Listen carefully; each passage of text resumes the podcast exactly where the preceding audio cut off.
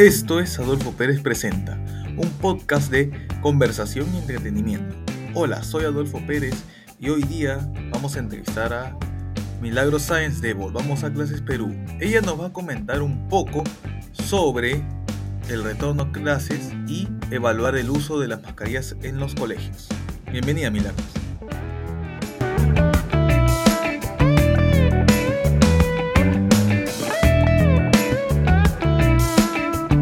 Volvamos a clase Perú es una iniciativa que surge con una problemática, ¿no? Que era el aprendizaje, el deterioro del aprendizaje, ¿no? Porque no era lo mismo lo presencial que lo virtual. Responde a lo que son las brechas, en algunos casos, ahorita estamos en Zoom, ¿no? Otras veces de repente puede ser en otro lugar, X o mismo universidad, para ya sea entrevistas, ya sea para eh, un salón de clase, eh, cómo se recibe la clase, ¿no? Dicen que lo virtual no es lo mismo. Y también además el estado de la salud mental de los niños y adolescentes, porque en el año 2020 eh, comenzó todo esto de la pandemia y todavía sigue estando ya casi mitad, ya para el 2023 en pandemia, ¿no? ¿Qué significó para ustedes cuando el expresidente Martín Vizcarra eh, mencionó, ¿no? Al comienzo, 15 días de confinamiento y luego se prolongó durante 15 días más, así sucesivamente, hasta tres meses. ¿Cómo lo tomaron? Porque tengo entendido que volvamos a clases, ya la iniciativa se formó, eh, tiempo después no se formó al toque, como se dice, ¿no?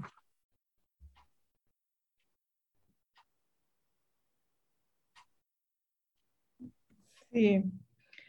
Bueno, la, la cuarentena del expresidente Vizcarra creo que nos tomó a todos por sorpresa, ¿no? O sea, a todos los peruanos. De pronto un día anunció 15 días y los 15 días se convirtieron en dos, en, bueno, prácticamente ocho meses para los adultos. Para los niños se convirtieron en dos años.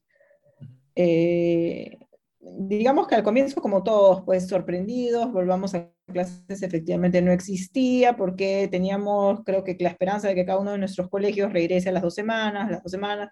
Los colegios tardaron bastante en adaptarse a la virtualidad, bastante, porque esto fue intempestivo, entonces el promedio de colegios se demoró eh, un mes en adaptar sus clases a la virtualidad. ¿No? Ese es el promedio. Algunos lo hicieron las tres semanas, algunos lo hicieron seis, siete, ocho semanas. Eh, volvamos a clases, volvamos a clases. Em, volvamos a clases nació justamente debido a las problemáticas, ¿no?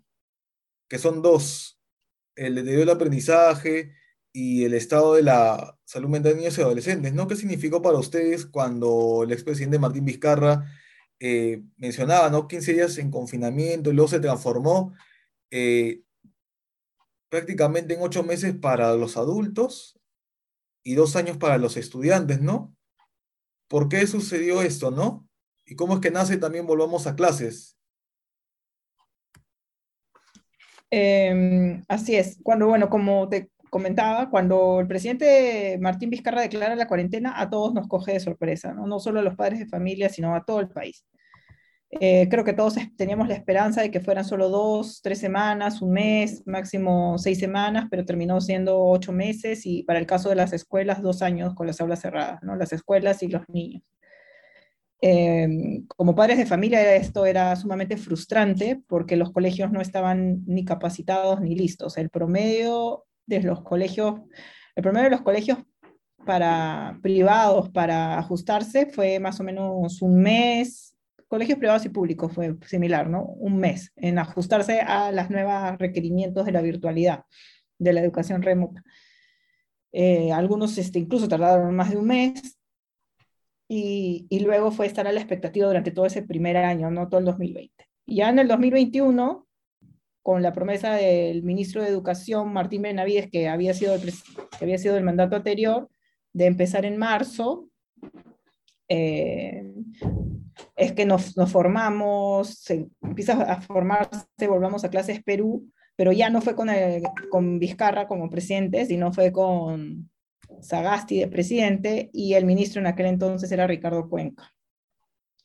Pues lo que Martín Benavides ya había anunciado de alguna manera que si en marzo iban a volver, eh, Ricardo Cuenca mismo también había anunciado que se esperaba para abril regresar y de pronto nos dimos con la sorpresa de que no regresaba, no regresaba, se regresaba, no regresó, no abrieron ninguna escuela, me parece que solo abrieron dos escuelas rurales y de manera semipresencial, ¿no? Y ahí es que se inicia.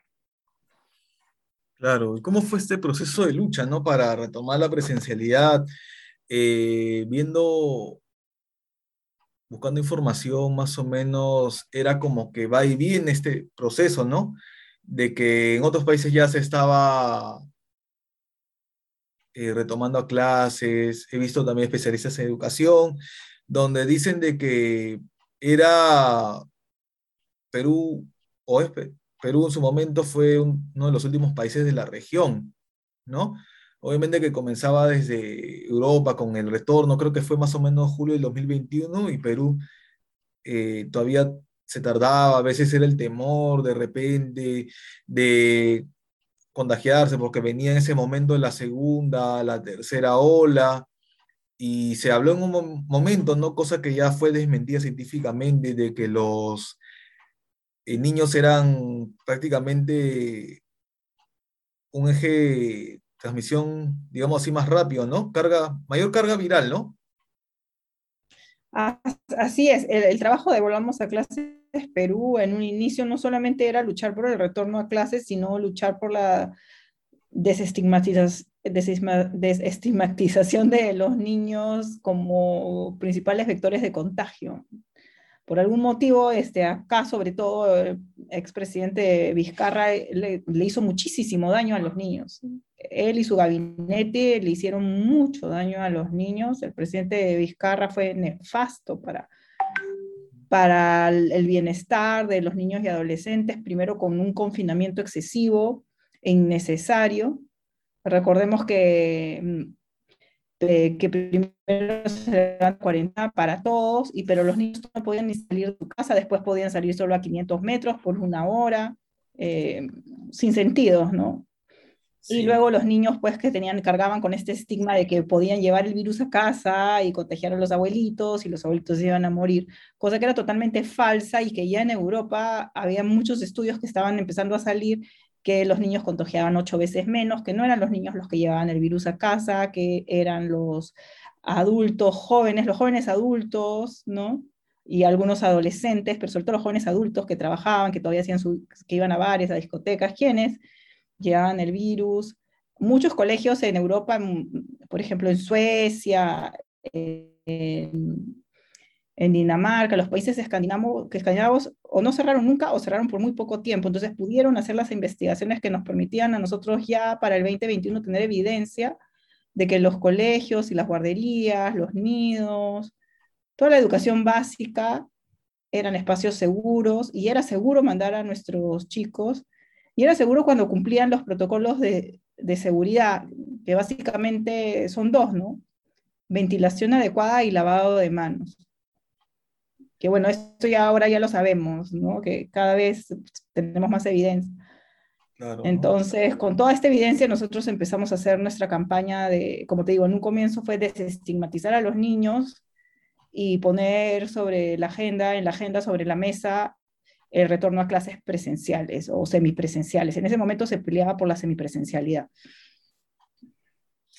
Claro, ¿no? Esa alternativa a la semipresencialidad, semipresencialidad el hecho de que ya no vencer todos estos estigmas, ¿no? De que no, la gente sale, sale y por eso se están contagiando, que unos lados son más ordenados que otros, buscando, ¿no? Buscando dar vueltas, pero prácticamente el niño o el adolescente eran los más perjudicados en medio de todo esta, este pandemonio, por así decirlo, ¿no? Todo este pandemonio, ¿no? ¿Y qué sintieron ya cuando se mencionó que se iba a retornar a clases presenciales en marzo o abril de este año? ¿Qué fue lo que se sintió? O sea, en general, ¿no? Este Hablando de modo familiar o de, de amigos, vecinos, ¿no? mira, se, avanzó bastante rápido, o sea, no, no lo suficientemente rápido para nosotros, pero definitivamente los cambios de ministros que han habido, luego que entra el presidente Castillo, recordemos que entra con el ministro Cadillo a las seis semanas, cuando el ministro Cadillo ya estaba dando un gran salto eh, a la educación presencial, a la semipresencialidad, porque él ya estaba apostando porque Lima Metropolitano vuelva como piloto con semipresencialidad. Iba iba a abrir las 60.000 escuelas públicas que hay acá en Lima Metropolitana, lo cual era excelente. Cambian al ministro Gallardo, también que se queda un par de meses, unos dos, tres meses, y, y, después nuevamente tenemos otro cambio que es el ministro Rosendo Serna, que espero que, que se quede, ¿no? Eh, entonces, cuando este año en marzo anuncian el regreso a clases semipre, una, una semipresencialidad era, ¿no? El inicio de clases semipresencialidad eh, nosotros en el colectivo no lo sentimos como una gran celebración y eh, lamentablemente no pudimos celebrar, creo que como ha debido de celebrarse, ¿no? Porque cada pequeño logro yo creo que hay que celebrarlo, pero nosotros no lo celebramos. Si bien aplaudimos eh, la decisión del Ministerio de Educación, porque tenemos que reconocer, no puedo dejar de reconocer que han habido funcionarios en el Ministerio de Educación desde gestiones anteriores, ¿no? Porque continúan muchos de ellos, que sí se fajaron, nos acompañaron, nos apoyaron y estaban totalmente de acuerdo y que más bien ellos también eran un gran, una gran fuerza impulsadora dentro del mismo Ministerio de Educación para negociar con el Ministerio de Salud, dentro del mismo ministerio para negociar con algunas otras cabezas, algunos funcionarios que quizás no estaban tan de acuerdo.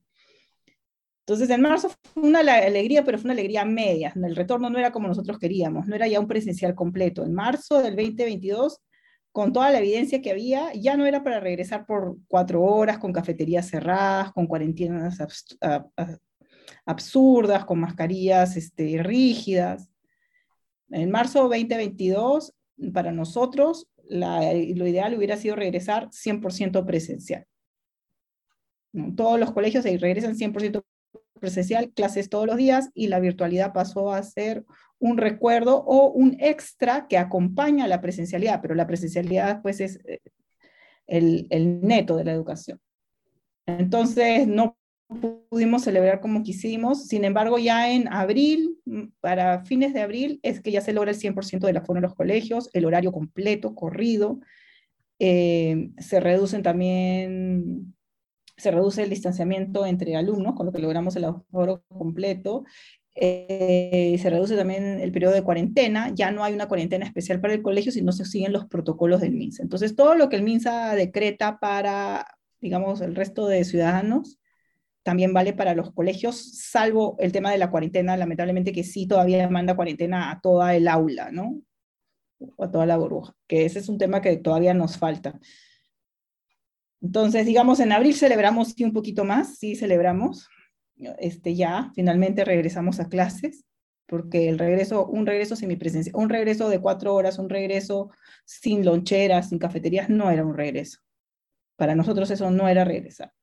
Ahora podemos decir finalmente que ya regresamos, sin embargo, todavía faltan ajustar algunos protocolos que, que van a traer más beneficios a los estudiantes, ¿no? que van a permitir una mayor normalidad escolar. Claro, y también eh, como se dice, el tema de las TICs, ¿no? Las TICs, un extra, un complemento, tanto para el estudiante como para el profesor, ¿no? Un eh, complemento, el manejarlo. Muchos profesores también eh, tenían que adaptarse, ¿no? Ya no solamente pasar de la, de la pizarra, sino ya un Blackboard o manejar estas herramientas, Kahoot, eh, Quizzes, por ejemplo, que había visto, ¿no? antes de la entrevista había visto qué software manejaba un profesor, igual también el estudiante, ¿no? Pero como se menciona ya, eh, no es lo mismo, ¿no? Porque a veces el alumno está, a veces no está.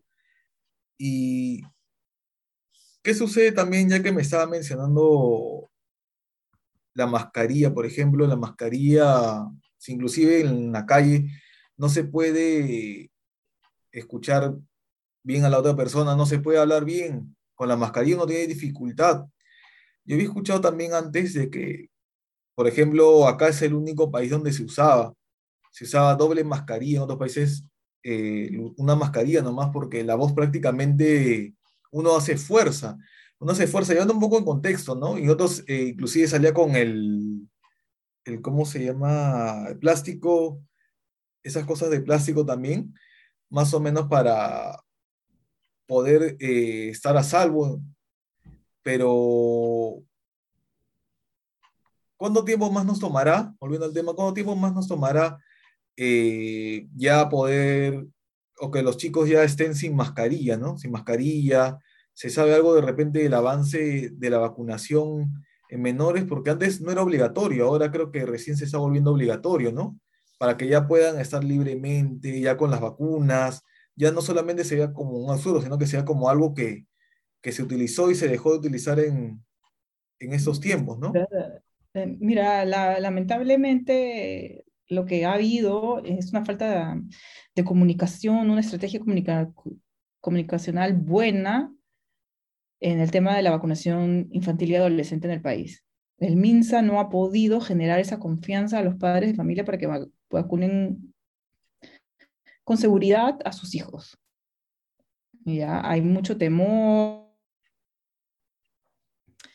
mucha sospecha y también es culpa del mismo Ministerio de Salud, porque como tú decías al comienzo, ¿no? O sea, somos el único país que usamos doble mascarilla, somos el único país que tenemos un montón de cosas, que, que el resto del mundo, porque todos pues tenemos acceso a Internet, hoy mal, mal que bien tenemos acceso a, a, a los televisores, estamos en un mundo globalizado, el que menos conoce a algún pariente, algún familiar que vive fuera. Entonces se tienen estas medidas que no tienen ningún sustento el tema de pedir, exigir cuarta dosis de vacuna, somos el único país del mundo que exige cuarta dosis de vacuna para población no vulnerable. O sea, ¿no? Nosotros, en otros países te piden pues a los pacientes inmunosuprimidos, a los señores mayores de 70 años, pero no a gente joven pues de 30 años, de 14 años, de 25 o jovencitos como yo de 40, digamos. Este, no. Entonces, entonces, exigir a estas alturas, o sea, entonces como que condicionar la liberación de protocolos de, en los colegios a la vacunación infantil y adolescente no es un sinsentido. Va a ser más perjudicial que positivo. Lo que se tiene que incentivar es la vacunación del personal docente y administrativo, sobre todo aquellos que son por su edad o por su condición de salud son con comorbilidades. Porque lo que sabemos ahora es que la vacuna, mi vacuna me protege a mí, no te protege a ti. Entonces, no importa que tú, me dejo entender, o sea, eso es lo que te dice la evidencia.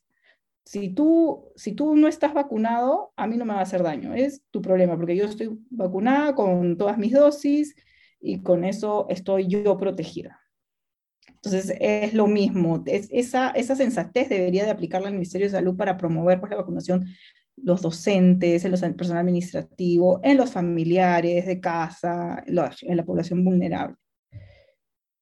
Eh, además, más aún que por qué condicionar la vacunación completa al retorno a clase, a levantar de protocolos en los colegios si no se está condicionando estos, esta misma vacunación completa para la población adulta para relajar protocolos en otras actividades, ¿no? O sea, podemos, ya sí, te exigen ir tu carnet de vacunación para ir a los restaurantes, para ir a, a los centros comerciales, etcétera, etcétera, pero no son actividades esenciales. La educación sí es una actividad esencial.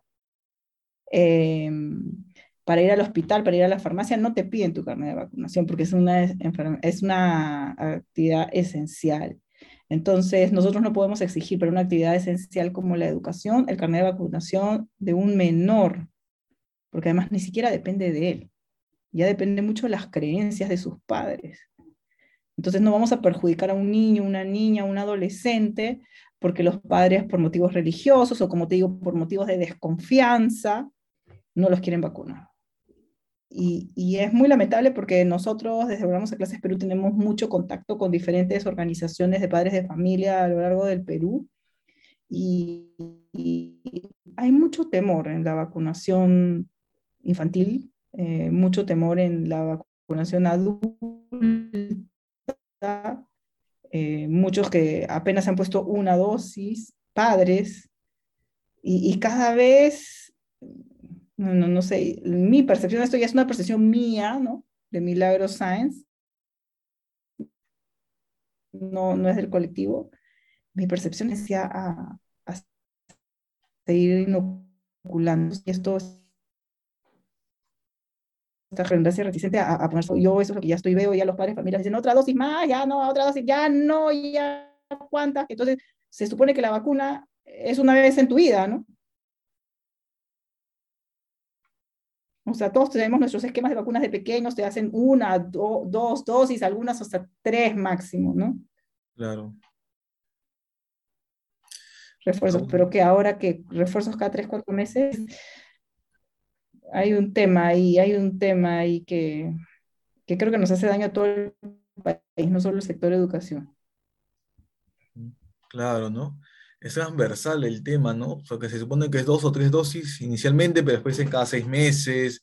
Eh, llevar en este caso, depende, llevar a su niño seis meses vacunarlo, seis meses vacunarlo y de por vida quizás, ¿no? Es prácticamente un poco tedioso también para la gente que trabaja, ¿no? Además, también el hecho de que, como con esto, con esta aparición del COVID, sean prácticamente un montón de creencias, ¿no? ¿Cómo ustedes han ido manejando esas creencias, de repente esos mitos esas estigmatizaciones, que de repente no, ya, eh, porque ahora con esto de la cuarta ola, ahora con esto de la viruela del mono, estar diciendo, no, vamos a mandar cuarentena, confinamiento. Imagínense que digan, no, ya no va a ser presencial la clase, sino va a ser eh, virtual, ¿no? ¿Cómo lo manejan ustedes? ¿Cómo manejan toda esa información, ¿no? Tanta, como ya he mencionado, tanta información, tanta, que no se sabe cómo ni siquiera eh, dar algo adecuado, no va de frente sin procesarla. ¿Cómo se maneja ese tema? Eh, nosotros, desde el inicio, como te comentaba, en nuestras redes sociales, sobre todo nuestras redes son muy poderosas, Instagram, Twitter, Facebook, em, nosotros compartimos toda la información académica, científica que, no, que nos llega y que está y que es este, felizmente es libre para todos, ¿no? Para leer y nos mantenemos informados. Sobre todo creo que lo importante acá es combatir mucho las fake news, ¿no? Y las exageraciones. Que, bueno, en pandemia no ha habido miles y ahora con la viruela del mono nuevamente. Entonces, es compartir esta información en nuestras redes, a los padres de familia, en prensa, en medios. Eh, no salimos con una fuerte campaña de prensa y en la prensa seguir diciendo los, la, la, evidencia, señalar la evidencia y la experiencia internacional, la experiencia mundial y todo lo que esto nos cuenta, ¿no? Todo lo que, todo lo que ya observamos. Entonces, por el momento y gracias a Dios, digamos, la viruela del mono no es, este, ya sabemos cómo se contagia, ya sabemos que se puede vacunar a la población de riesgo, de alto riesgo, Em, ya sabemos un montón de cosas, entonces lo que se esperaría, creo que lo que el peruano promedio esperaríamos es que el Ministerio de Salud actúe acorde a la evidencia que existe, ¿no? Y que no haga como está haciendo con el COVID, que actúa no, no acorde a la evidencia, sino no sabemos de qué, qué evidencia, qué estudios utiliza para, para muchas de, las, muchas de las cosas que hace, ¿no? La doble mascarilla, por ejemplo,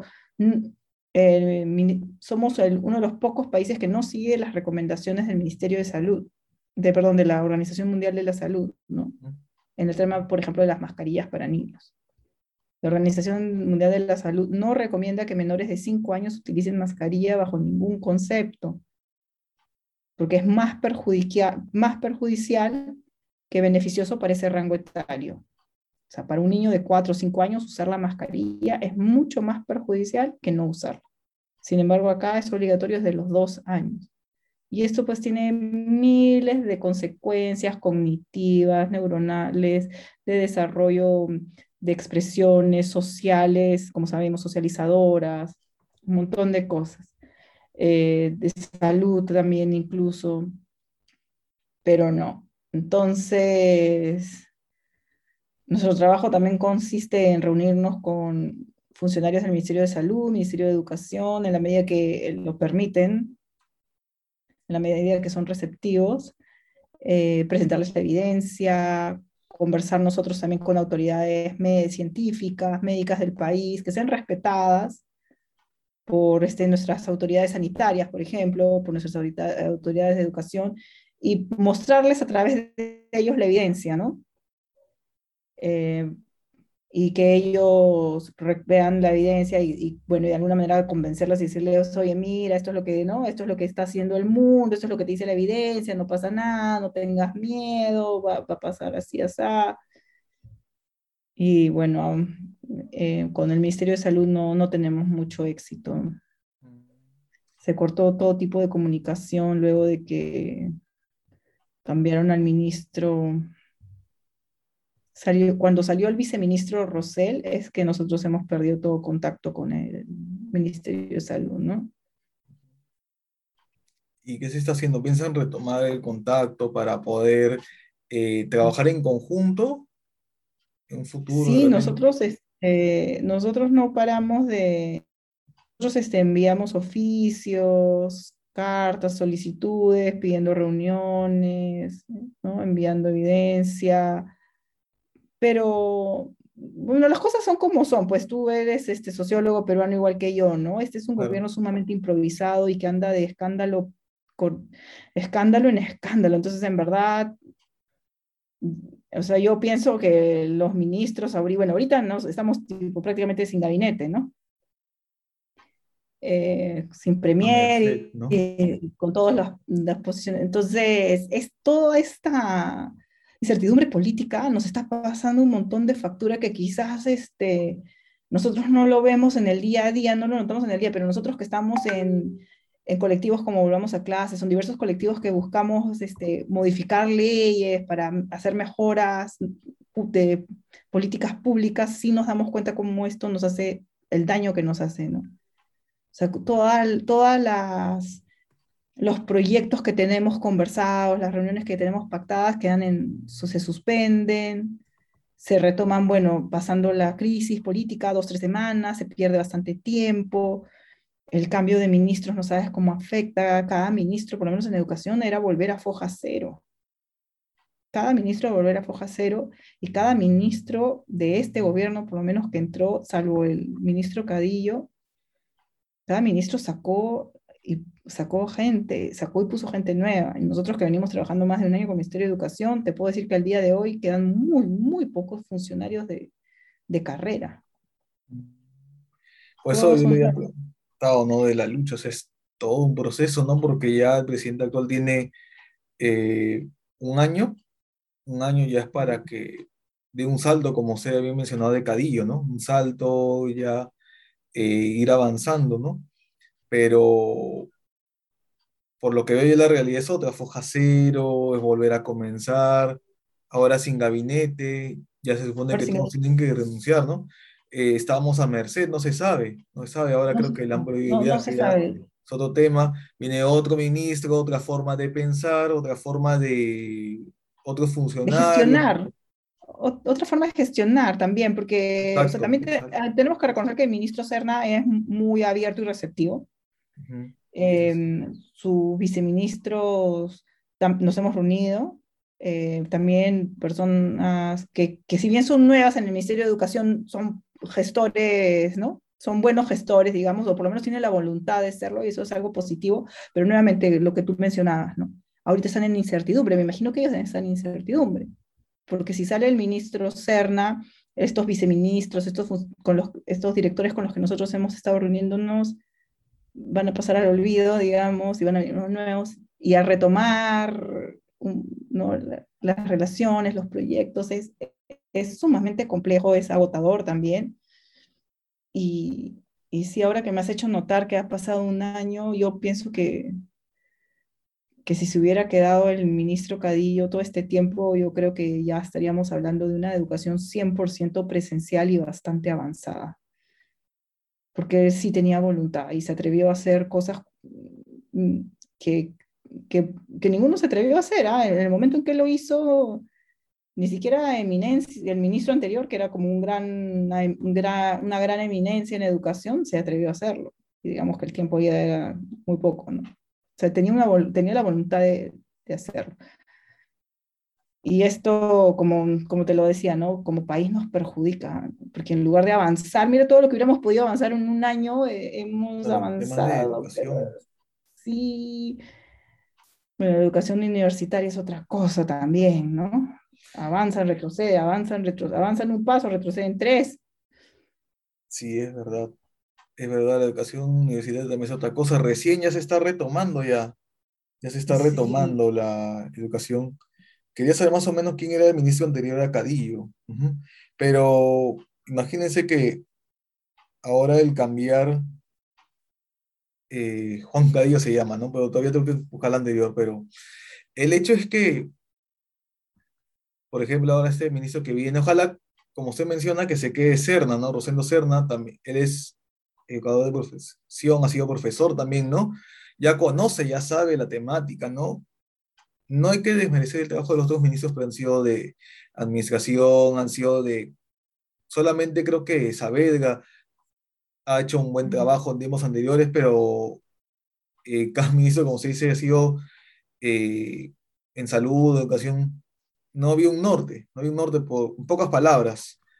Ojalá que se quede, si se puede, ¿no? Sino que el otro ministro continúe también, ¿no? Continúe con esa temática de seguir retornando ya de forma más avanzada en lo que es 100% presencial. Y no solamente se ve eso en Lima Metropolitana, sino también en provincias, ¿no? Las brechas, eh, que poco a poco se ha ido retomando, ¿no? Pero al comienzo no fue fácil. No fue fácil de, de repente de un momento a otro, si no había tecnología, aunque poco a poco está avanzando, pero con esto de la virtualidad fue peor, ¿no? Ahora, ¿cómo se maneja? Usted menciona que en provincias también tienen bastante conocimiento de la realidad. Eh, ¿Qué tanto se ha llegado al 100%? ¿Qué tanto continúa con este tema ¿no? de las clases? Em, las cifras no las tenemos actual, no te puedo dar la cifra actualizada. La que yo manejo es una cifra muy, muy antigua ya, a mayo. Eh, sé que el Ministerio de Educación tiene las cifras, eh, quedó en dárnoslas actualizadas, pero lo que nosotros teníamos que era que un 93% de colegios habían vuelto ya 100% presencial a todo el Perú, ¿no? Hay un 7% de colegios que todavía no vuelven por, básicamente por temas de infraestructura. Eh, de infraestructura o algún otro problema, son colegios pequeños. Lo que sí hay, han habido mucha migración de los, que es algo positivo, creo yo, es que muchos padres de familia, viendo que el colegio en el que están sus hijos va a continuar con la virtualidad, han decidido cambiarlos y optar por estos colegios presenciales, pero nuevamente también se genera en algunos lugares se podría generar en algunas zonas, pues, este, un hacinamiento en algunos colegios, ¿no? Algunos colegios que explotan de niños, digamos, y, otros colegios que tienen muchísimo menos matriculación porque no están dando las clases presenciales. Claro. Eh, bueno, ya había buscado, había recorrido un poco el internet, era... Eh, ministros era Cadillo, Gallardo y Serna, ¿no? El anterior a Cadillo era Cuenca, ¿no? Ricardo Cuenca, eh, sí. Claro. Ahora, ya para terminar, porque ya me imagino que usted con tanta, con todo su día laboral está un poco, eh, es una carga también, 8 de la noche, 9 de la noche. Es solamente algo corto, ¿no? Yo decir algunas frases y una palabra, eh, más o menos que me responda, ¿no? A ver, eh, volvamos a clases Perú, ¿qué significa, no? Una palabra, dos palabras, ¿no? ¿Qué significa? Volvamos a clases en, algunas palabras. Bueno, para mí significa una lucha por la lucha por conservar, por, por, defender el derecho a nuestros hijos a la educación, y no solo el derecho a la educación, sino el derecho al aprendizaje. Nuestros hijos, nuestros, nuestros niños, nuestras niñas, nuestros adolescentes tienen el derecho al aprendizaje y volver a clase significa luchar por ese derecho, que es un derecho tan postergado, y por visibilizar a los niños, niñas y adolescentes como sujetos de derecho en este país, porque la pandemia nos enseñó que lamentablemente los consideramos ciudadanos de segunda categoría, ¿no? Todas las restricciones que ellos han tenido injustificadamente eh, han sido absurdas y, crueles y sumamente dañinas. Pandemia. Pandemia, una desgracia. Pandemia, desgracia para mí. que dejó muchas muertes también, ¿no? Y Pandemia, una desgracia en todo sentido. Clases presenciales. Lo mejor que hay. Entiendo. Muy bien, señor Milagros, muchas gracias por su tiempo. Gracias. Hasta aquí llegó Adolfo Pérez Presenta. Puedes escucharme en las plataformas de Spotify, Google Podcast y Anchor. Asimismo también puedes encontrarme en Adolfo Pérez Presenta y escuchar todos nuestros episodios. Sígueme, ¿qué esperas?